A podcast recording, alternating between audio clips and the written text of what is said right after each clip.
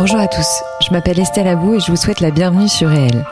Avec ce podcast, je donne la parole à des personnalités qui ont un impact positif, réel, sur l'autre, l'économie, l'environnement ou les générations futures. Par leurs actions, leurs entreprises, leurs pensées, leurs œuvres ou leurs visions, ces hommes et ces femmes contribuent d'une manière ou d'une autre au monde de demain et à celui d'aujourd'hui. Si vous aimez le podcast et que vous voulez me soutenir dans ma démarche, la meilleure manière de le faire, c'est de vous abonner, de mettre 5 étoiles à l'épisode, de le commenter ou encore d'en parler autour de vous sur les réseaux sociaux et dans la vie réelle. Alors je vous souhaite une très bonne écoute et on y va. Bienvenue dans le quatrième épisode des conversations thérapeutiques. Les conversations thérapeutiques, c'est notre rendez-vous mensuel avec Alix Georges, hypnothérapeute et thérapeute au sens large. Vous êtes très nombreuses et nombreux à avoir réagi aux épisodes précédents et vu les audiences, ben, j'ai l'impression qu'il y a un réel emballement sur cette série et c'est tant mieux. Après le travail, le couple et les addictions, on aborde cette fois avec Alix le sujet qui me passionne, la transmission. Qu'est-ce que la transmission? Pourquoi éprouvons-nous le besoin de transmettre? Quels sont les mécanismes psychologiques de la transmission dans la sphère familiale? Un petit focus sur l'héritage. Et là, on se demande ce qu'il se passe au moment de l'héritage psychologiquement. Et enfin, comment bien transmettre et surtout comment bien recevoir. Cet épisode est encore une pépite grâce à Alix et j'espère sincèrement qu'il vous sera utile. Allez, place à cette quatrième conversation thérapeutique avec Alix Georges. Alix, je suis ravie de te retrouver pour ce quatrième épisode des conversations thérapeutiques. Alors, petite introduction quand même. On se connaît, même si je renvoie tout le monde aux épisodes précédents, bien entendu, on se connaît, et là on faisait le compte avant d'appuyer sur le bouton on. Euh, ça va bientôt faire dix ans qu'on se connaît on a travaillé ensemble, mais je vais te laisser, si ça ne te dérange pas, euh, te présenter. Euh, je rappelle que tu es hypnothérapeute et thérapeute au sens large, que tout le monde peut te retrouver en tapant ton nom, Alix Georges, comme Georges, le prénom, sur n'importe quel moteur de recherche, et on va tomber sur ton site internet. Voilà, mais est-ce que tu peux te présenter rapidement euh, en nous disant que ce que tu veux nous dire, bien entendu? Bonjour Estelle, bonjour à tous, bonjour à toutes. Merci beaucoup hein, pour ton invitation. Alors euh, effectivement, donc euh, quatrième euh, épisode de la série Conversation thérapeutique toutes les deux. Tu m'as déjà invité il y a quelques années maintenant à participer à un autre podcast où j'ai parlé de ma pratique en hypnothérapie. Mm, mm. Et pour récapituler pour les gens qui me connaissent moins, je, je m'appelle donc Alix Georges.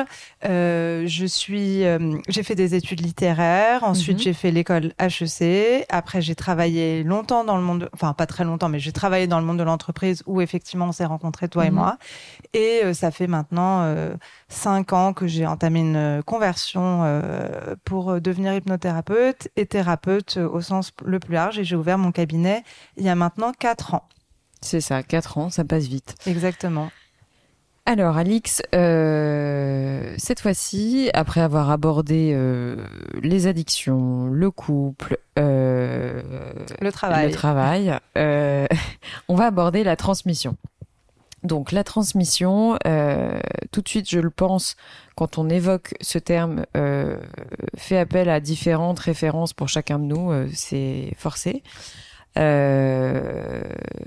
Et nous, en fait, on va aborder la transmission sous un angle familial. Je tiens à le préciser parce qu'en fait, on peut évoquer la transmission en entreprise, etc. Mm. Peut-être que des gens, euh, au travers de cette interview, vont retrouver des, des, choses qui pourront les aider dans le monde de l'entreprise ou dans leur vie perso.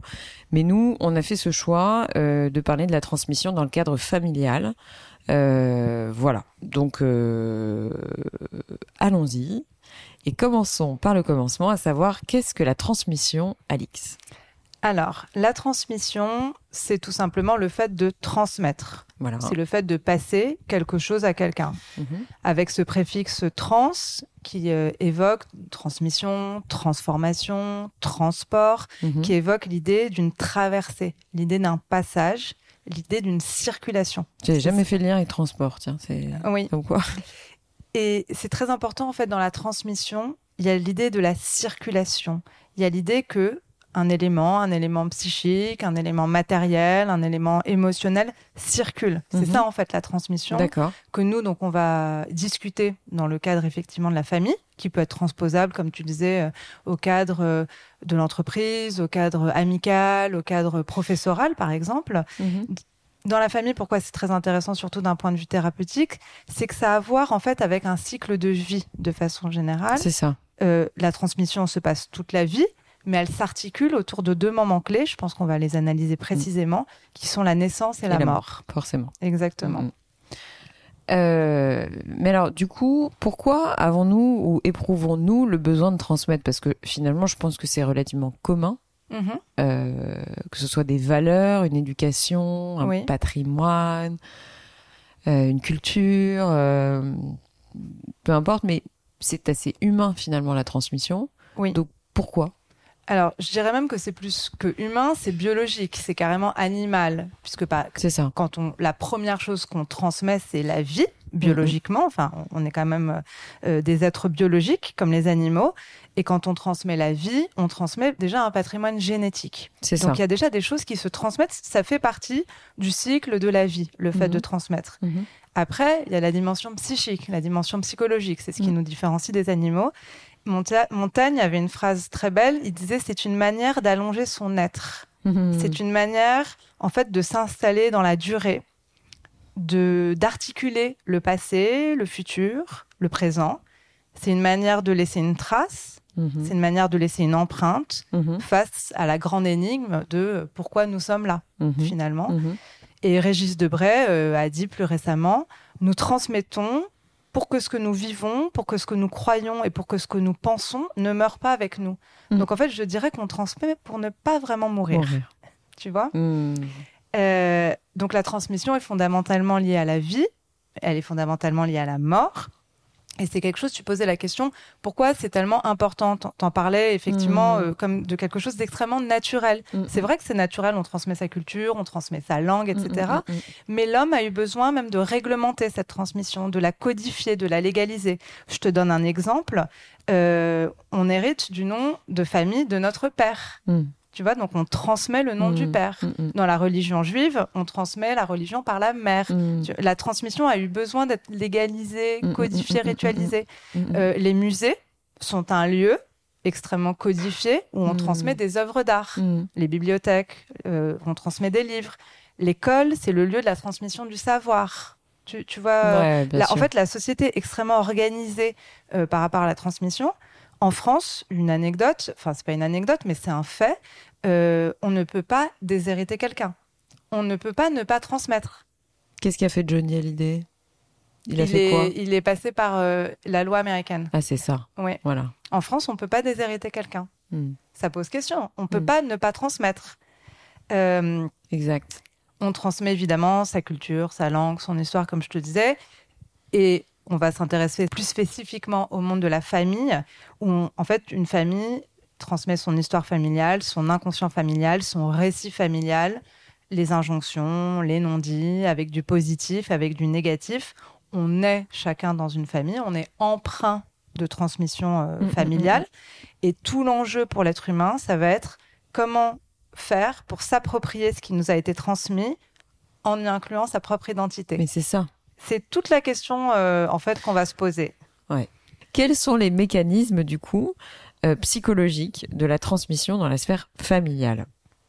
Alors, comme je te disais, toute la question euh, que l'être humain va finalement tout se poser toute sa vie, ça va être comment je fais pour m'approprier ce qui m'a été transmis et de quoi je dois me défaire parce que finalement ça ne m'appartient pas. C'est ça. Tu Et vois? ça, c'est ce qu'il y a de plus dur. Bah, c'est toute sa vie en fait qu'on essaye de faire ça. en fait, et, et ça rejoint effectivement la question de la transmission. En psychologie familiale, la transmission ne se fait pas comme transmettre un mail, par exemple. Ouais. C'est beaucoup plus complexe. Ouais. si on regarde une famille d'un point de vue systémique, dans la famille, il y a d'un côté, et on va partir du principe, juste pour que les choses soient claires, que la transmission, dans ce qu'on va se dire, elle est définie comme ce qui circule des ascendants vers les descendants, Hmm. donc des parents vers les enfants, en gros. hein. Euh, il peut y avoir des variantes, mais on va la faire comme ça. Dans une famille, donc d'un côté, tu as le parent, tu as l'ascendant. Sa fonction, on, va vraiment parler d'un point de vue Mhm. systémique, en tant que parent, ça va être de gérer la manière dont une chose psychique, à savoir une connaissance, un affect, un état d'esprit, une valeur, un fantasme, va passer et circuler. Mhm. Donc ça, ça va être du côté de l'ascendant. De l'autre côté, tu vas avoir donc l'enfant, lui qui va recevoir une charge, qui est celle de recevoir ce qui lui est transmis. Mm. Donc tu as une relation avec un émetteur et un récepteur. Mm.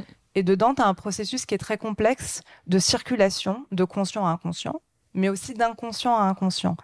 Et en fait, dans cette dynamique de relation parent-enfant, tu vas y avoir, il va y avoir une asymétrie dans la relation Mhm. parce que celui qui transmet, Mm. il va être mis en position de donneur, donc en situation de disposer de quelque chose dont le receveur est naturellement privé.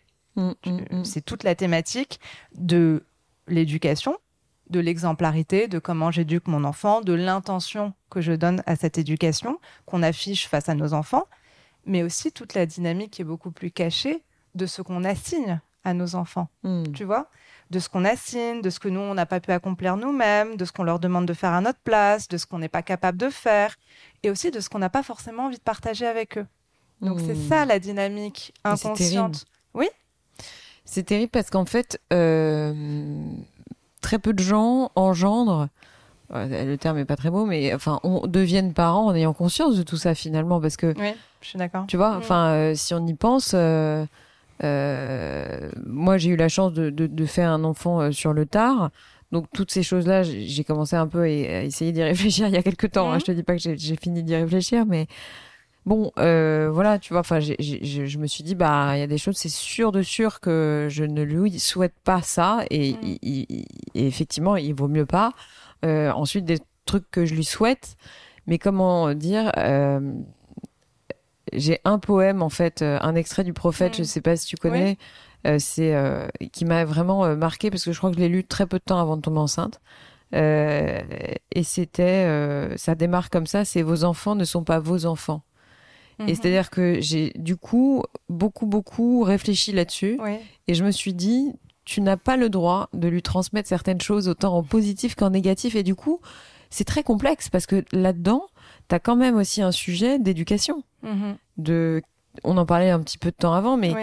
de qu'est-ce que je dois lui donner comme attribut pour se sentir bien en société pour faire en sorte que tu vois c'est quand même assez euh, c'est des Mais choix le- assez euh, On n'est pas obligé de tout le temps tout analyser, tout étudier. Simplement, euh, quand t'es parent, avec l'amour que tu donnes naturellement à ton enfant, tu fais déjà bien. ouais Un enfant, il a simplement besoin de ça. Après, tout le monde, on reçoit tous euh, Mm, mm, mm. euh, les casseroles, euh, les, les choses positives, les choses négatives. Et c'est au travail aussi de l'enfant, quand il grandira, de s'approprier ce dont il a besoin. bien sûr Mm. Mm. Donc rassure-toi. un peu compliqué en ce moment de me rassurer Mais, mais effectivement, pour euh, il y a un, un- un chercheur en psychologie qui s'appelle Patrice Cuinet, qui a étudié Patrice justement comment tu dis? Cuinet, Cuinet C-U-Y-N-E-T, ok qui a étudié toute la question des enjeux psychiques de la transmission. Et il explique en fait en quoi justement euh, donc ça s'articule entre deux périodes fondamentales qui sont la vie et la mort. Et il explique, ce- pour revenir à ce Mhm. que tu étais en train de dire, en fait quand un enfant naît, naît, il est attendu par ses parents, il est attendu aussi par tout le groupe familial. Et l'arrivée d'un bébé, tu, tu es devenue mère il n'y a Mhm. pas très longtemps, euh, tu l'as vu, elle mobilise et elle bouscule profondément l'ensemble de l'équilibre du réseau familial. bien sûr Hein, T'es d'accord Mm, mm. Euh, À la naissance, tout de suite, l'enfant il va recevoir déjà des annestignations. On va tout de suite chercher ce qui a été transmis, par exemple physiquement. ah il a tes il yeux a les Ah, yeux a pas de sa grand-mère, euh, il a le nez de sa tante. Ouais. Et ça, pourquoi on fait ça? C'est parce qu'on a besoin d'attester que l'enfant appartient bien au groupe. Ouais. Tu vois Ouais. Euh, Dans cette dynamique de transmission. Et le bébé, à ce moment-là, devient un objet idéalisé s'il correspond aux attentes des autres avec des processus projectifs qui sont très, très actifs. Mm. Mais il peut aussi être, pas forcément bébé, mais plus tard, il peut être plus rejeté.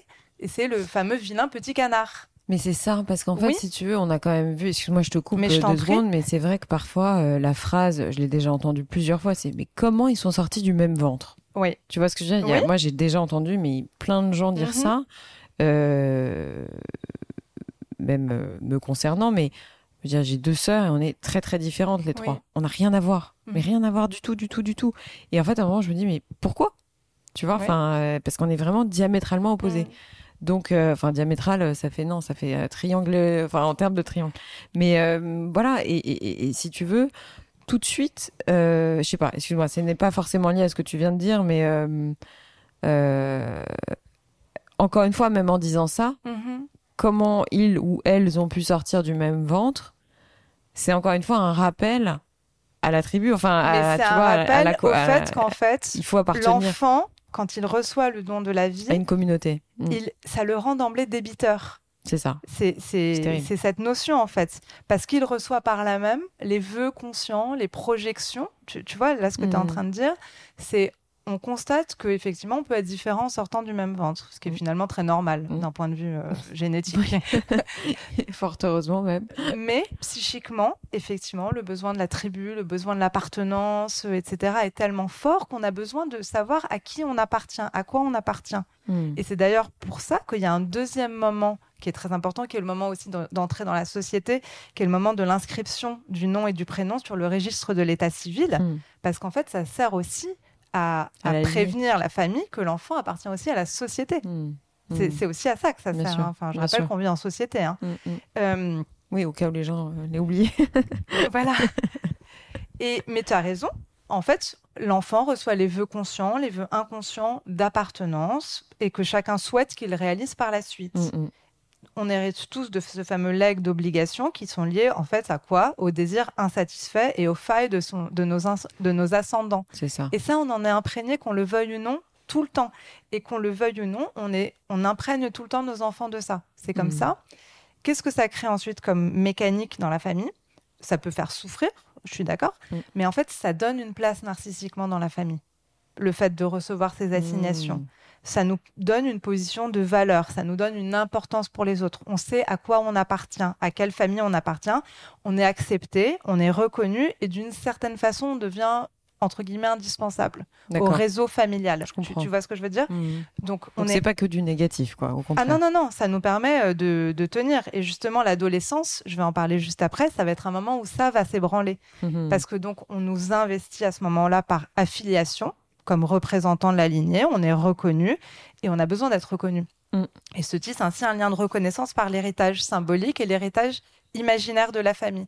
Et en fait, ce qui va se passer, c'est que tous les membres, mm. pourquoi la famille c'est tellement important, tous les membres d'une famille sont reliés par ce pacte mm. implicite qui nous permet d'assurer une continuité dans notre chaîne à nous et transmettre le modèle familial. Tu, tu, vois? Très bien. Et il y a une psy euh, qui s'appelle Pierre Olanier, qui était une très grande psy, euh, et qui parle de contrat narcissique. Elle dit, grâce à ce pacte implicite, on reçoit une place dans notre famille, une, une, identité, une éducation, une appartenance, une protection, mais en échange de quoi il faut être loyal. Mmh. Et on reprend à son compte le nom, les valeurs, les comportements familiaux qu'on se prépare ensuite à transmettre. Mmh. Tout ça, c'est l'enjeu de la transmission. Donc, on est tous reliés dans une famille par une dette, par une qui se transmet de génération en génération. Et ce qui va se passer, c'est que un enfant, c'est facile pour lui de se soumettre à ce pacte parce que c'est sa seule façon d'exister, hmm. d'une certaine façon. Mais la fameuse crise d'ado, c'est quand arrive le besoin de se différencier. On, est on a besoin de se dégager du groupe familial pour s'affilier à d'autres groupes. Et c'est là que vont pouvoir se mettre en place d'autres mécanismes de transmission. C'est pour ça que, par exemple, chez les ados, les profs sont très importants on va recevoir une transmission par la culture, par les copains, par les profs, par mmh. l'école. Tu vois mmh. ce que je veux dire? Et à ce moment-là, l'adolescent, qu'est-ce qu'il va faire? Il va questionner sa famille et son modèle pour s'autonomiser. Et c'est à ce moment-là que va arriver la fameuse crise d'adolescence, le temps de la glande, le temps de la où on zone, le temps où on se rebelle. Et en fait, ce temps de zonage, de glande, de rébellion, c'est comme un passage à vide qui mmh. sert, il a un vrai rôle, à se retrouver soi. C'est un mhm. moment où on est obligé de se désolidariser des transmissions qu'on a reçues pour attendre que quelque chose de personnel et non plus les dictates qu'on a reçus puissent à peu près s'installer. Ouais.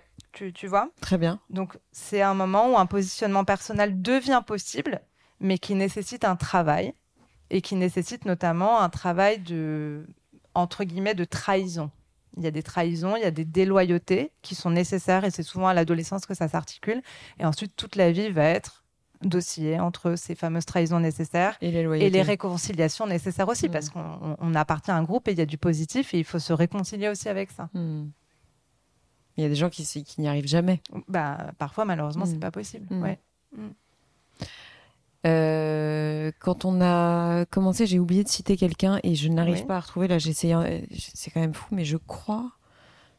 Je ne me souviens plus qui l'a dit, mais euh, ne pas transmettre une expérience, c'est la trahir. Tu sais, il y avait quelqu'un qui a dit ça, mais je n'arrive plus à le à retrouver. Mais bon, je le, pareil, je le mettrai en amont euh, de l'épisode. Mais il y a beaucoup, beaucoup de belles citations sur la transmission. Euh, attends, je reviens juste sur ce que tu disais sur le fait que euh, à l'adolescence, il se passe des choses Mhm.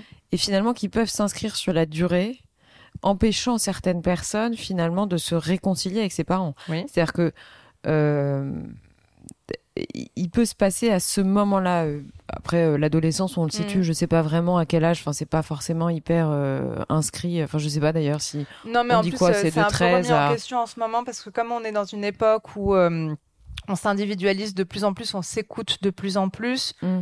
Et l'adolescence, elle se termine, euh, on va dire, dans la vingtaine, mais ça Ouais, traîne Ça aussi traîne un peu.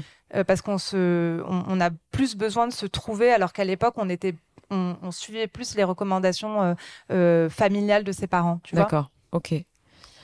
Euh, Est-ce que selon toi, enfin, je rajoute un truc comme ça, mais vraiment c'est au fil de le- la discussion, mais euh, est-ce que euh, c'est plus dur de transmettre de nos jours, selon toi, que de transmettre il y a 50 ou 60 ans? Je sais pas. Tu parles de quelle transmission? Bah, au sens, euh, comment dire euh, Justement parce qu'on vit dans une époque d'individualisme Mhm. très poussé, etc., que l'appartenance finalement à la famille, au clan, tout ça, j'arrive pas bien à savoir si aujourd'hui c'est si primordial que ça dans la- dans l'esprit des gens de transmettre. En fait, c'est ça ma question. C'est-à-dire que euh, moi, je sais que je suis obsédée par la transmission. Euh, je ne sais pas pourquoi. C'est comme ça. Euh, peut-être par loyauté, euh, peut-être par, je sais pas. Bon. Mais j'ai tout de suite, enfin même quand je sais un truc, j'ai tout de suite envie de le dire. J'ai, quand j'apprends quelque chose, toujours indispensable au sein de la cellule familiale comme ça l'était avant. Euh, D'autant plus qu'on est en, en miroir avec une génération qui ne fait que transmettre. C'est-à-dire que même la Mhm. sphère intime est, est en permanence, si tu veux, mise Oui. en lumière euh, par les réseaux sociaux, etc. Et je me demande, euh, si tu veux, j- j'essaye de savoir, parce que quand on dit transmission finalement, il y a un côté un peu rétro. Tu vois ce que je veux Mhm. dire? Enfin, je j'arrive pas bien à exprimer ce que je veux dire, mais c'est euh, euh, il y a un côté un peu secret, un peu Oui. euh, un peu euh, privé, un peu euh, chasse gardée, Oui, euh, familiale, tout simplement. oui. Et du coup, je me pose la question si dans cette période où tout le monde transmet sa vie privée, tout le Mhm. monde fait en sorte que tout le monde sache, enfin que Oui, toute la vie privée soit relativement très connue. Enfin, rares sont les gens qui la, qui la restent, qui la privée, enfin, qui la gardent privée. Mais euh, voilà, je, je me pose la question de savoir si aujourd'hui euh, c'est si important que ça ou moins important de transmettre. Tu vois, je je sais pas. Je, je n'arrive peut-être pas. Si toi, t'as des gens qui se confient à toi sur ce sujet, je ne sais pas, mais euh, voilà, je, je, me demande si la famille a pas été, comment dirais-je, un peu modifiée. Oui, certainement. Excuse-moi, c'est Ce un est- très long développement. Mais non, je- je- justement, j'écoute. Ce qui est, ce qui est sûr, c'est qu'à l'époque, on reprenait juste à son compte le modèle familial. C'est ça, on se posait pas de Euh, questions. Ton Quoi. père était médecin, tu devenais médecin. Ton ça. père était boulanger, tu devenais boulanger. C'était classique en fait de faire Ouais, ça. Il y a même une époque, il n'y a pas si longtemps, où les, euh, les parents décidaient avec qui les filles allaient se marier. C'est ça. Tu as raison. Aujourd'hui, on, on entre dans une époque où on s'individualise on de plus en plus. Mais ce que tu es en train de dire, c'est que quand les gens ont besoin de transmettre comme ça leur vie privée, etc., moi, la façon dont je le vois, c'est que un transfert de ce fameux contrat narcissique, c'est pour exister. Tu, tu vois ce que je veux dire? Pour moi, c'est-à-dire que sûr. puisque la cellule familiale explose un petit peu, Mm, etc., mm, mm, mm, mm. on a toujours ce besoin de transmettre, de dire qui on est, d'être reconnu. C'est la même mécanique en termes de psychologie. T'as raison. Sauf que ça ne se manifeste pas au même endroit. T'as totalement raison. C'est très brillant. c'est ma façon Non, de non, le mais voir, t'as hein. raison. T'as raison. T'as entièrement raison. Et en ce qui concerne, puisque c'est aussi un sujet que tu as abordé, la question de la transmission, ce que tu fais ton podcast, c'est de la transmission. Mm. Hmm tu, tu veux transmettre du savoir, tu veux transmettre des, des, rencontres. Et en ce qui concerne aussi la parentalité, puisque c'est aussi le Mm. sujet, la famille, Ouais, ouais. euh, on aura toute notre vie besoin de transmettre nos valeurs, notre culture, notre histoire, qui on est à nos enfants. Pour Mm. moi, ça, c'est quelque chose de plutôt immuable. Je me pose la question. Tu je- Oui, je- je- mais- non, mais, enfin, mais- tu vois, c'est-à-dire que je me pose la question. Ouais. Je, me- je- en ce moment, vraiment. euh, Mais bon, tu as euh, raison, je parce que par exemple, aux mais- États-Unis, euh, on parlait de l'héritage tout à l'heure. Il y a toute une mouvance, Bill Gates, Warren Buffett, etc., Mm. qui ont décidé de ne plus transmettre, par exemple, leur héritage financier. Mm. Ils en transmettent une partie quand même. hein. Mais ça remet qui en n'est pas question. négligeable. Comment Oui, oui, ça remet en question le. le... on, on peut trouver ça euh, très bien. Enfin, je trouve ça Mm. plutôt noble, hein, Mm. d'ailleurs, euh, quand il y a des fortunes Moi pareilles. aussi. Mais ça remet quand même en question un fondamental qui est normalement de père en fils, de père en Mm. fille, euh, père en fils, parce que c'est, on était dans des sociétés patriarcales avant. On transmettait. Aujourd'hui, il y a quelque chose qui évolue là-dessus. Oui, d'autant qu'en plus, euh, on a un peu le sentiment quand même que c'est fait euh, au sens je vais transmettre à, à quelqu'un d'autre Oui. que mon enfant. Oui, C'est-à-dire que cet argent, bien entendu, ils vont le reverser à des associations ou ils vont en faire autre chose. Oui. Mais je pense que maintenant, c'est vrai que c'est plus un acquis, c'est ça. euh, c'est plus naturel. Et ça va bien en phase avec euh, le fait qu'il y a des mutations là-dedans. Mais ça peut permettre aussi aux enfants de s'émanciper beaucoup plus. Mais je pense Ouais. que c'est extrêmement vertueux, Hmm, hmm, hmm. hein, puisque c'est exactement l'inverse, justement, des dynasties royales. Bien sûr, moi j'ai vu un documentaire sur la reine mère. Oh, qu'est-ce qu'elle est chiante sa vie. non mais excuse-moi de parler comme ça, mais oh, je me suis dit mais la pauvre, elle Mm. peut même pas partir en voyage, elle peut même pas euh, décider de se faire un week-end. Enfin c'est, elle a une Ouais. vie d'une monotonie terrible la Mm. pauvre. Mais bon, euh, longue vie à elle. Euh, D'ailleurs, attends, mais en parlant de ça, la royauté, enfin, en soi, c'est quand même un gage de transmission. euh, Enfin, Oui. euh, voilà, c'est un gage de stabilité aussi. Mais bon, Oui, ça, c'est une parenthèse. Euh, Je reparle des, rapidement des exemples, mais j'ai- j'aime bien citer quelques exemples un peu concrets. Mais on peut penser à la famille Arnaud, par exemple, enfin à, à- à Bernard Arnaud, qui lui, j'ai cru comprendre. Après, il reste très secret sur sa vie personnelle, mais j'ai cru comprendre que la transmission à ses enfants était quelque chose qu'il avait complètement intégré depuis très longtemps. Mhm. C'était d'office euh, naturel que ses enfants soient intégrés au groupe euh, LVMH et très vite finalement. ouais. Ce qui a peut-être pas été le cas pour Bolloré, par exemple, tu vois, parce que Bolloré, j'ai commencé à lire un article dans Le Monde oui. où Il y a eu une justement, série, t'as euh, une, l'été euh, dernier sur il y a une série qui est très ouais. intéressante d'ailleurs. Euh, Bolloré, pour le coup, lui, euh, ben, il voulait, puis les enfants voulaient pas. Enfin bon, il y a eu un sujet, Euh, donc c'était pas clair ici. Mm. Enfin, euh, c'était pas clair de chez clair que Ouais. c'était les enfants qui allaient succéder au père. Ensuite, il y a l'exemple Lagardère qu'on peut citer, Mhm. euh, où là, euh, bah, il a clairement, euh, bah, euh, j'ai pas les termes, mais bon, en tout cas, il a Mhm. pas, il a pas reçu euh, ce qu'on lui a transmis, on va dire ça comme ça. En tout cas, il l'a pas su le garder, euh, ou il a pas voulu le garder. Après, Ouais. euh, voilà. Euh, mais du coup, ça me permet de, sans transition, euh, de te demander comment on fait pour bien transmettre et comment on fait pour bien recevoir, parce que Mhm. et encore le terme bien est un peu connoté. Oui. Tu vois ce que je veux dire? Alors, est-ce que peut-être manière? qu'avant ça, on peut peut-être parler de l'héritage justement, Oui, bien sûr. de comment, euh, Bien sûr. euh, Excuse-moi. qu'est-ce qui se passe au niveau de l'héritage? excuse-moi, oui, tout à fait. Euh, on fait un focus et- sur l'héritage, justement.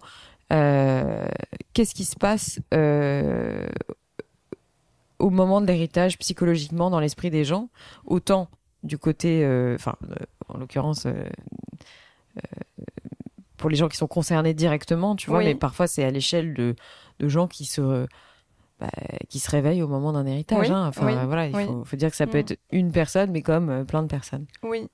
Ben, en fait, euh, comme on disait, donc la transmission s'articule autour de deux moments fondamentaux qui sont la naissance, on en a parlé, et la mort. Donc Ouais. en fait, quand le quelqu'un, enfin quand l'ascendant meurt dans la famille, donc il y a un premier sentiment de perte et il y a une ré- réaction en fait de regroupement de tous les membres de la cellule familiale autour du défunt et de sa famille.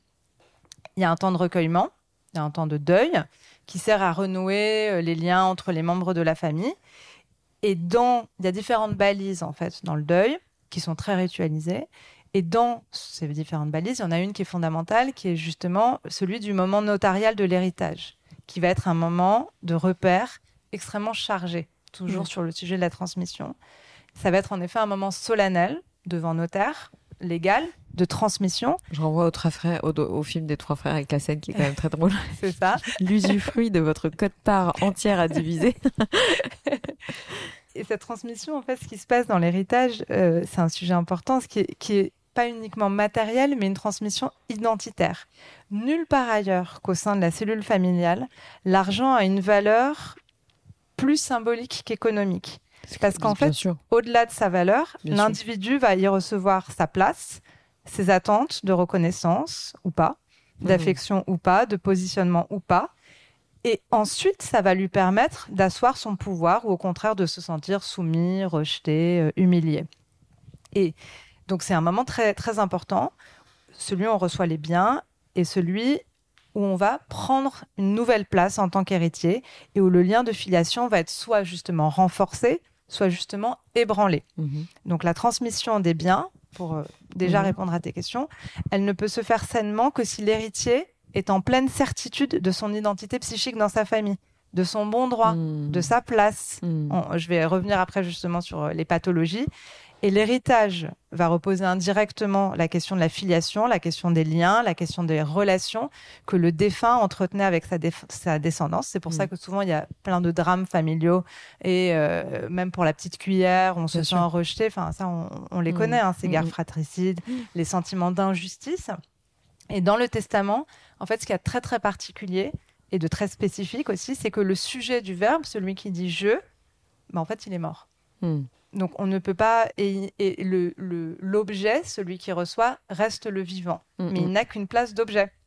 Et c'est l'absent qui va imposer sa parole que le vivant ne peut que recevoir. Donc la révolte est impossible. Si, en fait, elle est possible. En France, par exemple, on a le droit de recevoir, de refuser un héritage.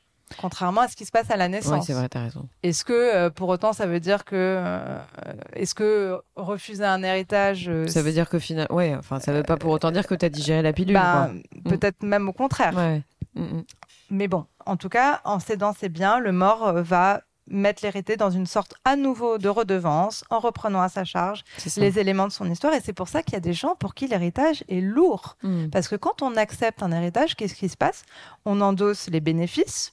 On endosse euh, voilà le, le positif de ce qui a été construit par nos ascendants, mais on, os- on endosse aussi les raisons inconscientes qui ont poussé euh, nos ascendants à accumuler des biens. On endosse aussi peut-être des dettes. On endosse des histoires qui ne nous appartiennent pas. Tu, tu vois ce que Mais je veux bien dire? sûr, tu as même des gens qui sont censés. Enfin, bref, après, c'est une catégorie très privilégiée, mais tu as des gens qui sont obligés de vendre des biens pour payer un héritage aussi. Enfin, Oui. on parle pas de ça, mais. C'est- mais c'est vrai. Il y a une euh, sociologue qui s'appelle Anne Gottman qui a décrypté en fait les différentes conduites pathologiques selon les manières de recevoir un héritage. Donc, elle a dit, euh, elle a fait deux catégories, enfin de ce que j'ai lu, hein, j'ai sûrement pas tout lu. Elle dit, euh, il y a une première catégorie, c'est les gardiens du temple des valeurs familiales. On parle des pathologies. hein. Mhm. On peut tout à fait, je précise, recevoir très sainement un héritage, en faire quelque chose de positif. Mais les gardiens du temple, ce sont ceux en fait qui se sentent à tout prix le devoir de continuation de l'identique. C'est euh, typiquement, euh, on en parlait tout à l'heure, les familles royales chez qui rien ne bouge. La Mm. tapisserie n'a pas bougé depuis Mm. 300 ans, les maisons sanctuaires où rien ne doit se perdre, Mm. rien ne doit changer. Mhm. Et en psychologie, on pourrait se dire qu'il y a un sentiment de culpabilité inconsciente s'il n'arrive pas à réussir à faire aussi bien Mhm. donc il touche à rien, avec cette espèce de fantasme de préserver l'image du corps familial de la décomposition. Tu vois? Donc ça, c'est une façon extrêmement conservatrice de Bien recevoir son héritage. Et à l'opposé, tu as les héritiers qui n'arrivent pas à devenir propriétaires de leur héritage, qui ne peuvent que être des dépositaires d'une certaine façon. Mhm. Ce sont ceux pour qui il y a une urgente inconsciente. On- il y en a énormément des gens comme ça aussi. Ils doivent se défaire de la créance parentale. Ils doivent se défaire de toute assignation. Ils vendent la maison, ils vendent des biens, ils donnent euh, tout de suite tout à tout le monde. Euh, ils- Mhm. Ils, restent dans une dynamique où ils doivent se dépêcher Mhm. de, de vendre ce qu'ils ont reçu. Ce sont aussi ceux, c'est les mêmes, enfin c'est pas les mêmes, mais c'est la même catégorie qui va tout dilapider par exemple Mhm. où quelque chose a été mal transmis. Ils peuvent pas se sentir receve- euh, Ouais, bien sûr. Ils peuvent pas le receveurs. réceptionner, ouais. Non, ils n'arrivent pas à devenir propriétaires. Mhm, mhm. Donc ça, c'est côté euh, récepteur. Côté émetteur, là, c'est pas Anne Gottman, c'est Alix George qui interprète. Alors allons-y. Je pense qu'il y a deux pathologies. Euh, la première, c'est toutes ces générations qui n'ont rien eu, qui sont, qui n'ont rien reçu, qui veulent combler ce manque à tout prix et qui toute leur vie vont se sacrifier pour la génération d'après. Mm. Personnellement, je trouve ça pathologique. Pourquoi, à tout prix, besoin d'accumuler en se sacrifiant pour ceux d'après? C'est ne pas leur faire confiance? Pourquoi soi-même ne pas montrer euh, qu'on peut Mm. quand même profiter de ce qu'on accumule, qu'on peut profiter des biens qu'on construit? Tu, tu vois Mm. ce que je veux dire? Je trouve que ça peut être pathologique quand c'est poussé à l'extrême. Bah, ça pousse à la culpabilité. Oui. Enfin, C'est-à-dire que ça, met tout de suite euh, l'enfant dans une situation où il se sent euh, c'est très exact. fautif. Exactement. Mm. Et tu as la deuxième catégorie qui est très encore plus pathologique, on va dire, euh, qui est ceux qui n'arrivent pas à léguer. Mm. Donc là, je pense, euh, il y a une série euh, extraordinaire euh, qui s'appelle Succession. Je ne sais Mm, pas si tu as l'as parlé, vu. mais je l'ai pas vu encore. À Il voir. Série shakespearienne totale. Netflix, hein Euh, OCS. Ah, OCS. où tu as Logan Roy, donc patriarche milliardaire d'un conglomérat américain dans les médias et divertissements, père de quatre enfants, qui doit envisager sa succession parce qu'il commence à vieillir et avoir différents symptômes. Et donc, en fait, ce qu'on va voir, c'est toute la lutte euh, pour le pouvoir au sein de cette famille avec euh, les rivalités fratricides, les trahisons, les relations familiales toxiques. Mais surtout, ce qu'on va voir, c'est cette figure de monarque des temps modernes avec la violence psychologique de ce personnage qui va imposer à ses enfants les pires blessures narcissiques et où sa crainte la plus profonde va être que ses héritiers s'émancipent de sa tutelle et un jour s'approprient ce que lui-même a construit. Et en fait, il va tout le temps, dès qu'il va euh, proposer en fait une promotion à un de ses enfants, aussitôt, dans un mécanisme très pervers, euh, il va s'en suivre une brimade, une humiliation pour anéantir sa confiance en lui. Il ne peut pas léguer. Toute la série va être comment il va s'organiser pour diviser ses enfants parce que il, il lui est impossible de léguer quoi que ce soit. Mais alors ça, tu vois, après, ça, ça mériterait de faire un épisode, mais je pense que c'est une pathologie, comme tu le dis, Oui. mais qui recouvre presque un regret d'avoir fait des enfants. Enfin, tu vois ce que je veux dire? Je C'est-à-dire une dirais pas ça, mais à... je dirais en tout cas une ambivalence extrêmement forte. C'est souvent euh, des personnalités comme ça, très très charismatiques. euh, Après euh, moi, qui le déluge, ou rien ne, rien ne me vaut, enfin, rien- personne n'est à la hauteur. Exactement, Mm. et qui ont des blessures narcissiques extrêmement fortes, Mm. non travaillées, Mm, euh, qui fait qu'il y a une incapacité, il y a une espèce de pulsion de destruction, une incapacité à, transmettre et à, à faire en sorte que l'héritier puisse s'approprier cette euh, C'est ça. transmission. Oui. Pulsion de, de destruction, ouais, Mm. exact. Donc oui, c'est pathologique. On était dans la famille Mm. des pathologies. hein. Mm, mm. Oui. Dans la famille des pathologies. Euh, sans compter tout ce que ça peut créer comme euh, comme euh, sujet sur les générations d'après Oui. en plus, enfin sur les petits Oui. enfants ou sur les arrière petits enfants. Enfin. Mm. Du coup, euh, donc ça c'était sur l'héritage. Ouais. Euh, tout à l'heure, j'évoquais le fait de bien transmettre et de bien Oui. recevoir. Mais déjà, en, en lisant ça, je- enfin, en disant ça, j'ai du mal parce que ça, ça voudrait dire qu'il y a une manière bonne et mauvaise de transmettre et une bonne et une mauvaise manière de recevoir. Oui. Tout ça, c'est très subjectif, mais finalement, il y a peut-être, des bons, enfin, des mark-up, Ouais. euh, tu vois, euh, que tu aurais relevé. Oui, pour, pour moi, euh, il y a, enfin, en tout cas, on, sur- on on- peut. une transmission euh, saine. On va parler de, de voilà, de, de, de saine transmission Oui. ou de saine euh, réception. Enfin, je sais pas comment on peut le. Oui, c'est ça. Comment bien recevoir, comment ça. bien transmettre. Je pense qu'on peut le Ouais. formuler comme ça. Ouais, hein. ouais. Comment bien transmettre Bah, pour moi, la première des choses, et ça rejoint justement l'exemple de succession, c'est d'accepter déjà sa finitude, d'accepter le fait qu'on est mortel, parce que dans l'exemple de, de Logan Roy, il y a aussi un fantasme de toute puissance et d'immortalité d'une certaine façon. Bien sûr. D'accepter son effacement aussi, ce qui Mm, n'est pas facile. Hein. Euh, ensuite, vas-y. Non, non, excuse-moi, mais ça me fait penser à une phrase que quelqu'un m'a dit une fois et que j'ai trouvé exceptionnelle. Je ne sais plus qui me l'a dit. C'est si t'as peur de mourir après 65 ans, c'est que t'as raté ta vie. Ouais, c'est assez C'est fort. dur. euh, ouais, c'est dur. Mm, C'est très dur, mais mm. Ouais. c'est à méditer. Bon. À méditer. Excuse-moi. Euh, ensuite, accepter, ça pour moi c'est aussi un- quelque chose de très important. On n'est pas obligé de tout transmettre en fait. On n'a Ouais. pas forcément envie. euh, on ne doit peut-être même pas tout transmettre. Il faut accepter son ambivalence vis-à-vis de ça et, et la regarder de façon saine pour le coup. C'est ça. Tu C'est vois? faire du choix. Enfin, faire, faire du tri, quoi. Ou pas. Oui. Oui, t'es pas obligé de tout vouloir transmettre à tes enfants. C'est Mhm. pas grave. C'est aussi tes choix de vie et Mhm. juste les accepter en fait. Euh, accepter, et ça pour moi c'est fondamental, c'est Lavoisier. Rien ne se perd, rien ne se crée, tout, se transforme. Accepter que ce que tu vas transmettre sera transformé, Mhm. sera réinvesti, sera vivant, sera réinterprété. Et ça pour moi c'est la plus belle des transmissions. En fait. C'est ce qu'a fait Maurice Lévy. Ça me fait penser à ce que m'a dit Maurice Lévy quand il m'a parlé d'Arthur, d'A- d'Arthur Sadoun. Pardon. C'est ça. Ce que tu transmets, ce que tu ça appartient à l'autre. Et c'est comme ça. Mm. Euh, ensuite, comment bien transmettre? Incarner ce qu'on transmet. C'est le fameux exemple. Si tu as une bibliothèque, euh, Ouais, mais enfin, excuse-moi, je incarner ce qu'on transmet? Exactement. Et, et Mm. juste, je reviens sur Maurice Lévy et Arthur Sadoun. C'est pas familial. Ça, ça- c'est ça la grande différence. Peut-être, c'est que c'est plus facile à faire. c'est sûrement Voilà. plus facile à Quand faire, mais c'est quand même mais- possible de le faire en famille. Oui, je Oui. pense que oui. Oui, T'as raison. oui. Mais c'est un travail familial, Bien je suis sûr, d'accord. bien Mm. sûr.